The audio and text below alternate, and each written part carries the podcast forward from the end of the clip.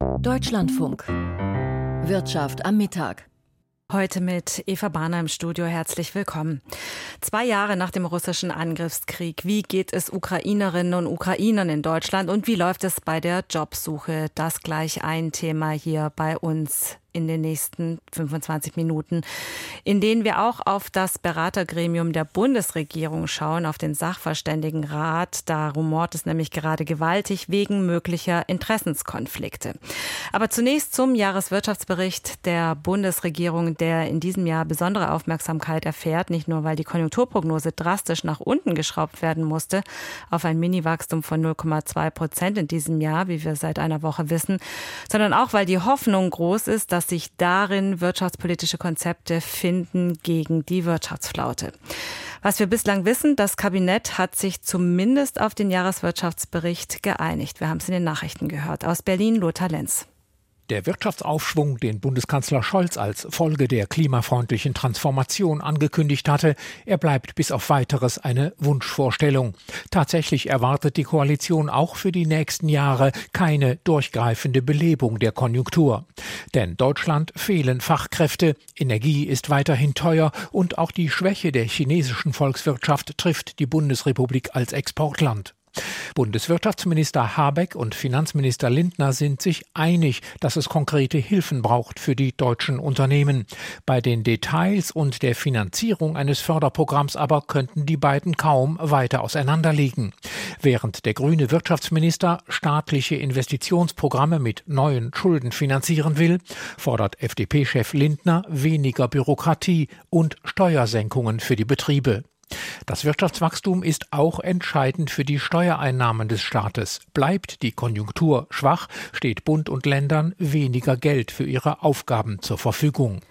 Soweit Lothar Lenz und ausführlich vorgestellt wird der Jahreswirtschaftsbericht ja dann von Wirtschaftsminister Robert Habeck heute Nachmittag. Eines, einiges ist ja aber jetzt schon bekannt an Konzepten gegen die Wirtschaftsschwäche und die werden auch an der Börse diskutiert bei Stefan Wolf. Überzeugt das denn, was die Regierung hier nun zusammengetragen hat? Ja, das ist eine Frage, die ich gerne gleich weitergebe an David Kohl. Er ist Chefvolkswirt vom Bankhaus Julius Beer. Mehr Investitionen in Klimafreundlichkeit, mehr Investitionen in erneuerbare Energien. Das ist so ein Kern. Der große Streit ist da, wird es Steuersenkungen geben oder nicht? Ist der Wirtschaftsbericht überraschend für Sie? Nein, es ist natürlich äh, ein politischer Streit, es ist ein politischer Richtungsstreit, der sich hier abzeichnet, der auch im Jahreswirtschaftsbericht sich widerspiegelt. Und äh, jetzt ist die Verfasstheit der Bundesrepublik oder die Finanzverfasstheit so, dass äh, Investitionen etwas leichter umzusetzen sind. Sie sind nicht ganz so dramatisch, dann zeigen sich an der Schuldenbremse, da ist mehr Gestaltungsspielräume bei Steuersenkungen wird es schwierig. Also da äh, ist es wirklich so, dass es dann sofort äh, in diese Schuldenbremse eingeht. Das sind äh, Einnahmen, auf die man verzichtet. Äh, und äh, da wird es schwieriger, das umzusetzen. Die Steuerquote deutscher Unternehmen ist im europäischen Vergleich relativ hoch. Wären denn Steuersenkungen, abgesehen von den finanziellen Schwierigkeiten, das Maß, äh, die Maßnahme, die man treffen sollte, um Unternehmen zu stützen? Sicherlich äh, würde das helfen, äh, Steuersenkungen zu machen. Gleichzeitig, und wenn es um Bürokratieabbau geht und wir über Steuern reden, dann muss man sich ganz genau anschauen, welche Steuerbefreiungen auch derzeit äh, dort im System drin sind. Die sind nicht nur zahlreich, sondern die sind auch kompliziert. Und äh, natürlich kann man Steuern senken, also wirklich den Basissteuersatz senken und dann äh, versuchen, wirklich im Bürokratieabbau Sinn, wirklich diese Steuervergünstigungen abzubauen.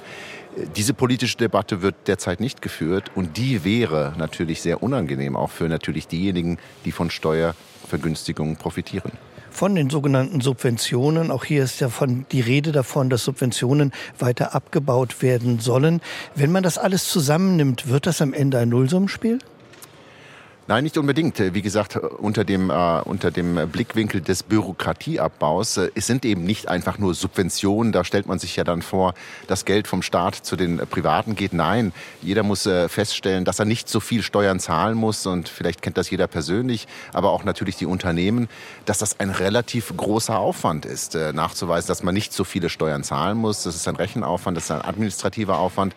Äh, das zu entlasten, das einfacher zu machen, würde die Bedürfnisse der Wirtschaft Wirtschaft befriedigen, hier wirklich auch etwas, ein etwas einfacheres Umfeld zu haben, in dem man investiert mit niedrigeren Steuersätzen. Für Schwung in der Wirtschaft soll er das sogenannte Wachstumschancengesetz äh, sorgen. Das geht jetzt in den Vermittlungsausschuss. Wie ist da Ihre Einschätzung? Wird dort der Entwurf zerredet oder gelingt dann der große Wurf? Das Wachstumschancengesetz äh, macht genau das, wirklich nicht gerade Bürokratie abzubauen. Man verfeinert hier die Dinge, wo man gefördert wird, über weniger Steuern zu zahlen. Ähm, wie viel Erfolg bringt das? Ähm, es wird wahrscheinlich eine Einigung geben. Der Druck ist groß, äh, ist auf beiden Seiten da, eine Einigung zu erzielen. Äh, wird es der große Wurf? Nein, das hat sich schon vorher abgezeichnet, dass viele Maßnahmen hier schon zuvor verwässert wurden, bevor es im Bundestag verabschiedet wurde weil ja auch die Positionen innerhalb der Regierung ziemlich weit auseinander liegen. Wie hoch schätzen Sie denn die Chancen ein, dass es zu einer Einigung bzw. zu einem einheitlichen Kurs kommt? Na, die Einigungen stellen vielleicht grob gesagt das voraus, Investitionen auf der Klimaseite, das ist Wunschvorstellung der Grünen, äh, Steuererleichterungen auf äh, Seiten der FDP äh, und jetzt kommt die CDU dazu und möchte gerne äh, noch die, äh, die, die, die Subventionsabbau bei den, bei den Landwirten zurückführen. Wenn man sich auf all das einigt, äh, dann gibt es ein Paket und dann kommt auch dieses Gesetz durch. Das sind die Wahrscheinlichkeiten und würde moderat die Wirtschaft fördern. Es wäre bestimmt kein Gesetz, Gesetz, äh, was zu noch geringerem Wachstum führt. Die Rückkehr auf den Wachstumspfad bleibt also holprig und steinig. Danke. Das waren Einschätzungen von David Kohl, Chefvolkswirt vom Schweizer Bankhaus Julius Bär. Danke für den Besuch. Danke auch aus dem Kölner Studio. Schauen wir mal auf die Einzelwerte heute, Herr Wolf, auf den Gesundheitskonzern Fresenius zum Beispiel. Auf den war ja jahrelang Verlass, steigende Gewinne, steigende Dividenden. Aber nun ist Fresenius durch den Konzernumbau doch zurückgeworfen worden. Wie fällt denn die Jahresbilanz aus? Die Jahresbilanz fällt schwach aus, aber immerhin liegen die äh, schwachen Zahlen in dem Rahmen des Erwarteten und dessen, was man in Aussicht gestellt hat und auch den Jahresausblick Ausblick, also für die laufenden Geschäfte, lobt man als konservativ. Äh, was unterm Strich aber zählt, ist schlicht und ergreifend, dass sich Fresenius in diesem Firmenkonglomerat mit Fresenius Medical Care und anderen Bereichen äh, stärker emanzipiert, dass also die Loslösung der einzelnen Geschäftsmodelle zu funktionieren scheint. Und das honoriert man an der Börse mit einem Kursplus von einem Prozent. Der DAX, der tritt in dieser Woche ja eher auf der Stelle. Wie sieht es heute aus? Heute gibt es ein leichtes Plus, aber es ist wirklich ein verhaltener Handel. Nach dem President's Day in den USA hat man die endgültige Richtung noch nicht so gefunden. Der DAX steht jetzt 69 Punkte im Plus bei 17.138 und zieht dabei Warteschleifen. So wird unter anderem darauf gewartet, dass die US-Notenbank Fed ihre Sitzungsprotokolle veröffentlicht. Ja, und dann gibt es auch noch Zahlen vom Börsenliebling Nvidia heute Abend nach Börsenschluss. Was wird denn da erwartet? Ja, alles andere als rasantes Wachstum und eine noch rasantere Prognose würde die Märkte voraussichtlich enttäuschen, hört man hier auf dem Frankfurter Börsenparkett. Nvidia gilt ja als ein Motor der künstlichen Intelligenz, dieses Trends, der die Börse momentan äh, massiv befeuert und deshalb schaut man da ganz besonders drauf. Wie sieht es denn am Devisenmarkt aus? Wenig Veränderungen heute. Der Euro steht bei einem Dollar 08 ziemlich genau sogar und damit auf dem Referenzkurs der Europäischen Zentralbank von gestern. Auch an den Rentenmärkten wenig Bewegung. Gewinner und Verlierer halten sich da in etwa die Waage, weshalb die Umlaufrendite bei 2,42 Prozent verharrt. Ein bisschen Bewegung immerhin beim Gold. Das kennt im Moment eigentlich nur einen Weg, nämlich bergauf. Der Preis hat sich weiter verteuert. Heute Vormittag um 2 Dollar und 47 Cent auf 2029 Dollar und 27 je Feinunze. Börseninformationen waren das von Stefan Wolf. Vielen Dank nach Frankfurt. Im Jahreswirtschaftsbericht nimmt die Bundesregierung im Übrigen auch Stellung zum Gutachten der sogenannten fünf Wirtschaftsweisen. Der Sachverständigenrat ist das Beratergremium der Bundesregierung, das derzeit noch von einem Wachstum von 0,7 Prozent ausgeht für 2024. Doch auch da, so hieß es aus dem Gremium heute, ist wohl voraussichtlich im Mai eine Korrektur fällig nach unten. Und dabei ist die unzureichende Wirtschaftsdynamik hierzulande derzeit das kleinste Problem der Expertengruppe, denn intern gibt gibt es großen Knatsch um die Wirtschaftsweise Veronika Grimm bis hin zu Rücktrittsforderungen. Und zwar ein Knatsch, der öffentlich ausgetragen wird. Gregor Lischka zu den Hintergründen. Die Wirtschaftsweisen sehen ihre Unabhängigkeit in Gefahr. Zumindest vier von ihnen. Das insgesamt fünfköpfige Gremium berät die Bundesregierung in wirtschaftlichen Fragen. Die fünfte Wirtschaftsweise im Bunde, die Ökonomin Veronika Grimm, will zusätzlich in den Aufsichtsrat des Energiekonzerns Siemens Energy einsteigen und das sorgt für Streit. Das Pikante, der Streit wird nicht intern im Gremium ausgetragen, sondern es werden per Mail weitere Akteure mit involviert. Das Bundeskanzleramt sowie Christian Lindner und Robert Habeck werden anscheinend in CC gesetzt. Der mutmaßliche Inhalt der Mail gerät gestern Abend an die Öffentlichkeit. In dieser fraglichen Mail wird Veronika Grimm von ihren Kollegen darum gebeten, sich für ein Mandat in einem der beiden Gremien zu entscheiden. Es käme einer Rücktrittsaufforderung gleich, sollte Grimm an dem Aufsichtsratposten bei Siemens Energy festhalten. Bert Rürup ist selber ehemaliges Mitglied der Wirtschaftsweisen, war zwischen 2005 und 2009 deren Vorsitzender.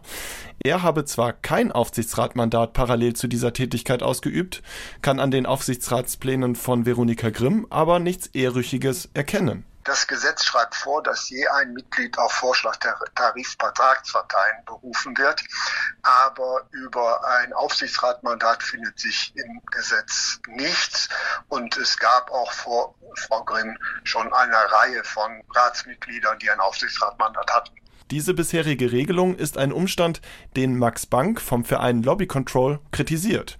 Er hält das zugrunde liegende Gesetz für veraltet und fordert, dass es modernisiert werden sollte. Wer die Bundesregierung in gesamtwirtschaftlichen Fragen berät, sollte nicht von einem Großunternehmen bezahlt werden aus unserer Sicht und in den, dessen Gremien sitzen. Andernfalls birgt das große Gefahr für Interessenkonflikte. In eine ähnliche Richtung argumentieren auch die vier Wirtschaftsweisen, die mit ihrer Mail an Veronika Grimm den Streit, letztendlich medienwirksam, eskalieren ließen. In einem heute veröffentlichten Statement der vier Wissenschaftler heißt es, die Nominierung von Veronika Grimm in den Siemens Energy Aufsichtsrat stelle das Gremium vor eine Herausforderung. Sie sehen die Unabhängigkeit des Rates und damit auch dessen öffentliche Wahrnehmung potenziell beeinträchtigt. Schließlich sei die Energiepolitik von herausragender wirtschaftspolitischer Bedeutung. Max Bank von Lobby Control. Es wirft zumindest Fragen auf, wenn Frau Grimm jetzt bei Siemens Energy einsteigt und gleichzeitig in Gremien äh, zu Wasserstoff drin ist und dann noch wirtschaftsweise ist. Einige im politischen und medialen Betrieb wittern bei dem ganzen Vorgang bereits eine Verschwörung, dass eine öffentlichkeitswirksame Wissenschaftlerin nämlich auf diesem Wege von missgünstigen Kolleginnen und Kollegen abgesägt werden würde. Letztendlich alles nur Mutmaßungen, so oder so ist der ganze Vorgang aber vor allem eines. Ausdruck eines schlechten Klimas im Sachverständigenrat. Öffentlich ausgetragene Konflikte und persönliche Zerwürfnisse sind in letzter Zeit nämlich keine Seltenheit mehr bei den sogenannten Wirtschaftsweisen. Als das aktuelle Ratsmitglied Achim Truger vor ein paar Jahren nominiert wurde, wurde seine Qualifikation öffentlich per Tweet von zwei Kollegen in Abrede gestellt. Fragt man Bert Rürup, ob sich im Vergleich zu seiner Mitgliedszeit das Klima im Sachverständigenrat verschlechtert habe, antwortet er, ich sag's mal zumindest verändert. Also zu meiner Zeit haben wir uns natürlich genauso heftig gestritten. Natürlich, es wurde auch mal laut und mal rausgerannt. Aber in aller Regel ging es dabei um Inhalte und, und äh, nicht äh, um die Person. Dass jetzt also auch über die Presse kommuniziert wird, äh, das gab es nicht. Das ist, ist mir neu. Ja, und der schädigt auch letztlich das Gremium als Ganzes sagt der ehemalige Wirtschaftsweise zum aktuellen Streit der Wirtschaftsweisen. Am Samstag jährt sich der russische Angriff auf die Ukraine zum zweiten Mal. Nach dem 24. Februar 2022 flohen mehrere Millionen Ukrainerinnen und Ukrainer, viele davon nach Deutschland. Die Integration in den Arbeitsmarkt bleibt hierzulande allerdings schwierig. Hier sind Länder wie Dänemark oder auch die Niederlande erfolgreicher. Nach den jüngsten Zahlen waren gerade mal 21 Prozent der Menschen im erwerbsfähigen Alter sozialversicherungspflichtig beschäftigt in Deutschland. Claudia van Laak hat sich in Berlin umgehört, wo es hakt.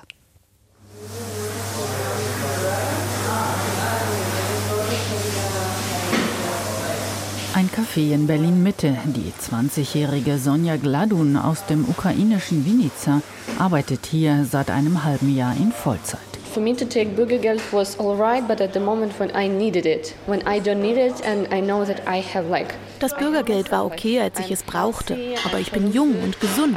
Also besser, dass ich arbeiten gehe und so meine Leute, meine Familie, meine Freunde und mein gesamtes Land unterstütze. Something to support my people, my family, my friends and my country in total. Sonja hat sofort losgelegt mit der Arbeit. Sie spricht Englisch und ein bisschen Deutsch.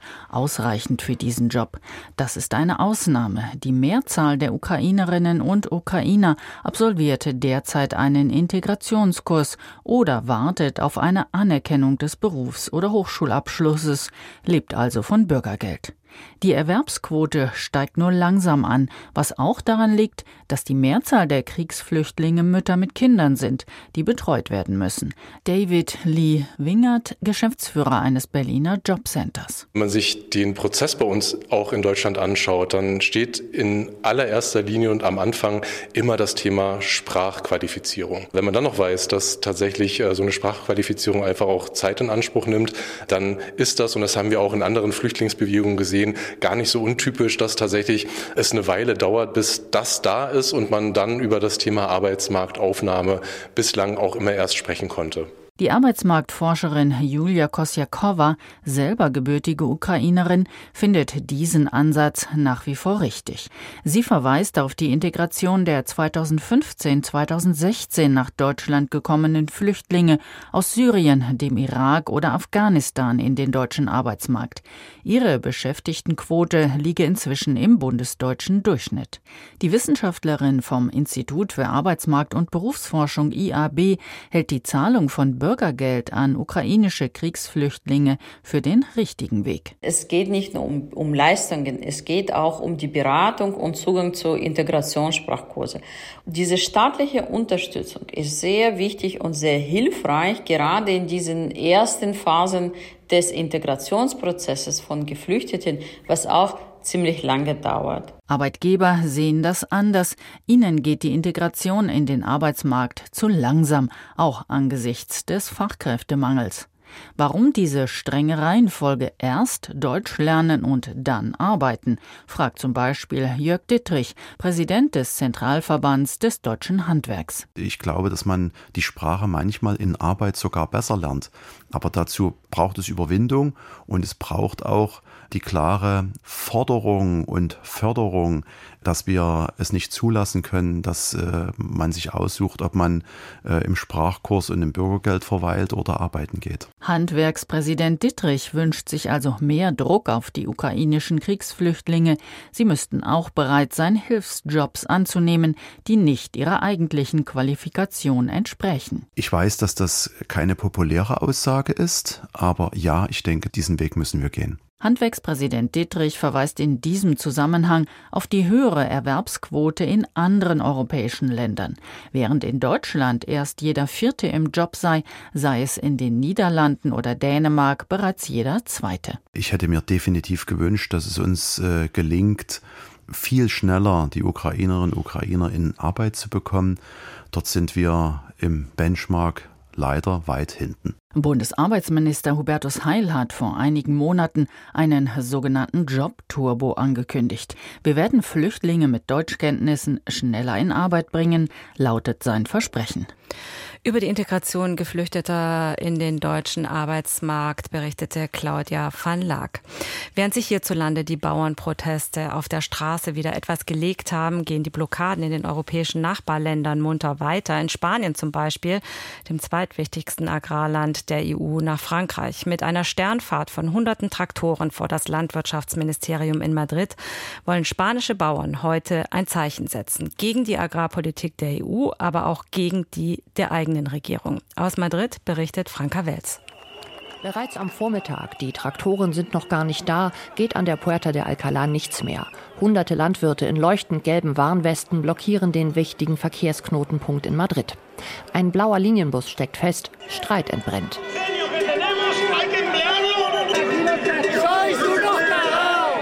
Allerdings nicht zwischen wütenden Fahrgästen und protestierenden Bauern, sondern zwischen Organisatoren des Protests und Landwirten, die aus dem Umland von Madrid gekommen sind. Ihnen geht das alles nicht weit genug. Ihr habt doch Angst, werfen sie den Vertretern des unabhängigen Verbandes Union de Uniones vor und ihr müsst alles dicht machen. Abseits der angespannten Szene erklärt Alfredo Berrocal vom Verband, was die Landwirte genau wollen. Er sagt Überleben. Es geht vor allem um die Nachhaltigkeit der landwirtschaftlichen Betriebe. Durch Verkaufspreise, die weit unter den Produktionskosten liegen, wird sie ernsthaft in Mitleidenschaft gezogen. Und zwar aufgrund eines Gesetzes zur Lebensmittelkette, von dem der Landwirtschaftsminister zwar behauptet, es funktioniere, von dem wir aber alle wissen, dass es nicht funktioniert. Und das Ergebnis sehen wir heute in Madrid. Bis zum frühen Nachmittag erwarten die Organisatoren mindestens 500 Traktoren und werfen den Behörden vor, sie wollten diese an der Fahrt nach Madrid hindern. Auch deshalb die Blockade in Spaniens Hauptstadt, sagt Geraldo Lanzano. In Albacete, gut 250 Kilometer südöstlich von Madrid, seien Traktoren an der Abfahrt gehindert worden. Deshalb sind wir hierher gekommen, um zu blockieren, und wir werden uns nicht wegbewegen, denn sonst werden sie sagen, dass nur vier Leute gekommen sind. Neben den aus ihrer Sicht zu niedrigen Preisen für ihre Produkte protestieren Spaniens Bäuerinnen und Bauern seit Anfang Februar gegen, wie sie sagen, zu viel Bürokratie und zu hohe Umweltauflagen. Außerdem wehren sie sich gegen Billigimporte landwirtschaftlicher Produkte aus dem Ausland, wie zum Beispiel Marokko, sagt Luis Cortés, ebenfalls vom Verband Union de Uniones. Es ist nicht dasselbe, ein Kilo Oliven in Marokko zu pflücken, wie ein Kilo Oliven in Spanien, Italien oder Frankreich. Wir haben sehr unterschiedliche Lohnkosten. Daher kann das Produkt aus Drittländern in der EU viel billiger und von schlechterer Qualität verkauft werden, aber letztlich bemerken Verbraucher den Unterschied nicht, weil er nicht auf dem Etikett steht. In Ländern wie Marokko ist die Produktion auch günstiger, weil europäische Auflagen etwa für den Einsatz von Pflanzenschutzmitteln nicht im selben Umfang gelten. In Spanien richtet sich der Protest in erster Linie gegen das, was agrarpolitisch aus Brüssel kommt, aber die Landwirte sehen auch die spanische Regierung in einer Mitverantwortung. Am vergangenen Donnerstag hatte Landwirtschaftsminister Planas ein Paket mit 18 Maßnahmen vorgestellt, darunter eine strengere Überwachung der Lebensmittelkette sowie eine Einschränkung der Einfuhren aus Drittmärkten. Alle spanischen spanischen Bauernverbände bezeichneten den Vorschlag einstimmig als Fortschritt, aber er geht ihnen nicht weit genug über die heutigen Bauernproteste in Spanien Franka Wels. Zur Wirtschaftspresseschau, in der es unter anderem um die Forderung der Wirtschaft geht nach einer industriefreundlicheren EU-Politik. Die Wirtschaftswoche stellt fest, mehr und mehr setzt sich die Einsicht durch, dass dem Umwelt- und Klimaschutz nicht gedient ist, wenn Wertschöpfung und Wohlstand in Europa langfristig wegbrechen. Die industrielle Transformation lässt sich nur mit leistungsfähigen und international kompetitiven Volkswirtschaften finanzieren. Natürlich ist die Antwerpener Deklaration auch industrieller Lobbyismus. Natürlich haben die Unternehmen dabei auch ihre eigenen Geschäfte im Blick. Und natürlich spielt auch das Schielen auf zusätzliche staatliche Subventionen eine Rolle. Gleichwohl ist dieser Vorstoß, gute Rahmenbedingungen für die Wirtschaft politisch zu institutionalisieren, das richtige Signal zur richtigen Zeit. Die globale Wettbewerbsfähigkeit der heimischen Industrie muss endlich zur politischen Chefsache werden. Nicht nur in den Nationalstaaten, sondern auch in Brüssel. Die Süddeutsche Zeitung nennt die Erklärung eine freundlich formulierte Erpressung. Gebt uns mehr Geld und senkt regulatorische Auflagen, oder wir sind weg und hinterlassen euch die Arbeitslosen. Es wäre falsch, dem einfach zu erliegen, denn schon stehen alle möglichen Branchen Schlange und verlangen neue Subventionen. Als könnten jene Industriekonzerne, die viele Milliarden Euro an ihre Eigentümer auskehren, nicht selbst endlich mehr in die Transformation investieren und damit Verantwortung für die Versäumnisse der Billiggas aus Russland-Ära übernehmen. Dennoch ist es richtig, die Forderungen ernst zu nehmen, denn mehr EU-Gelder braucht es tatsächlich ohne die wird der Wandel zur Klimaneutralität nicht schnell genug gelingen. Das Handelsblatt geht auf die wirtschaftliche Lage Deutschlands und die Verantwortung der Bundesregierung ein. Die Ampel kann nun lamentieren, dass sich die Probleme schon lange vor ihrem Start aufgebaut haben. Das stimmt, wird der Koalition am Ende aber wenig helfen. Es ist jetzt ihre Wirtschaftskrise, sie muss sie lösen. Ähnlich wie die rot-grüne Regierung unter Gerhard Schröder, die auch viele Probleme geerbt hatte und dann mit der Agenda 2010 reagierte. Die Frage ist, ob die Ampel, ob insbesondere Kanzler Scholz noch die Kraft für einen solchen Agenda-Moment aufbringen kann. Bisher wirkt es nicht so. Während Habeck und Finanzminister Christian Lindner mittlerweile erste Maßnahmen zur wirtschaftlichen Belebung vorschlagen, rätselt man bei Scholz noch, wie groß Problembewusstsein und Handlungsbereitschaft sind. Soweit die heutige Wirtschaftspresseschau. Rückschlag für Tesla in Grünheide. Die Bürgerinnen und Bürger stimmen gegen die Erweiterung des Werks in Brandenburg. Das ist gleich eines der Themen in Deutschland heute, dann mit Sonja Meschkat am Mikrofon. Danke für Ihr Interesse an der Wirtschaft, sagt Eva Bahner.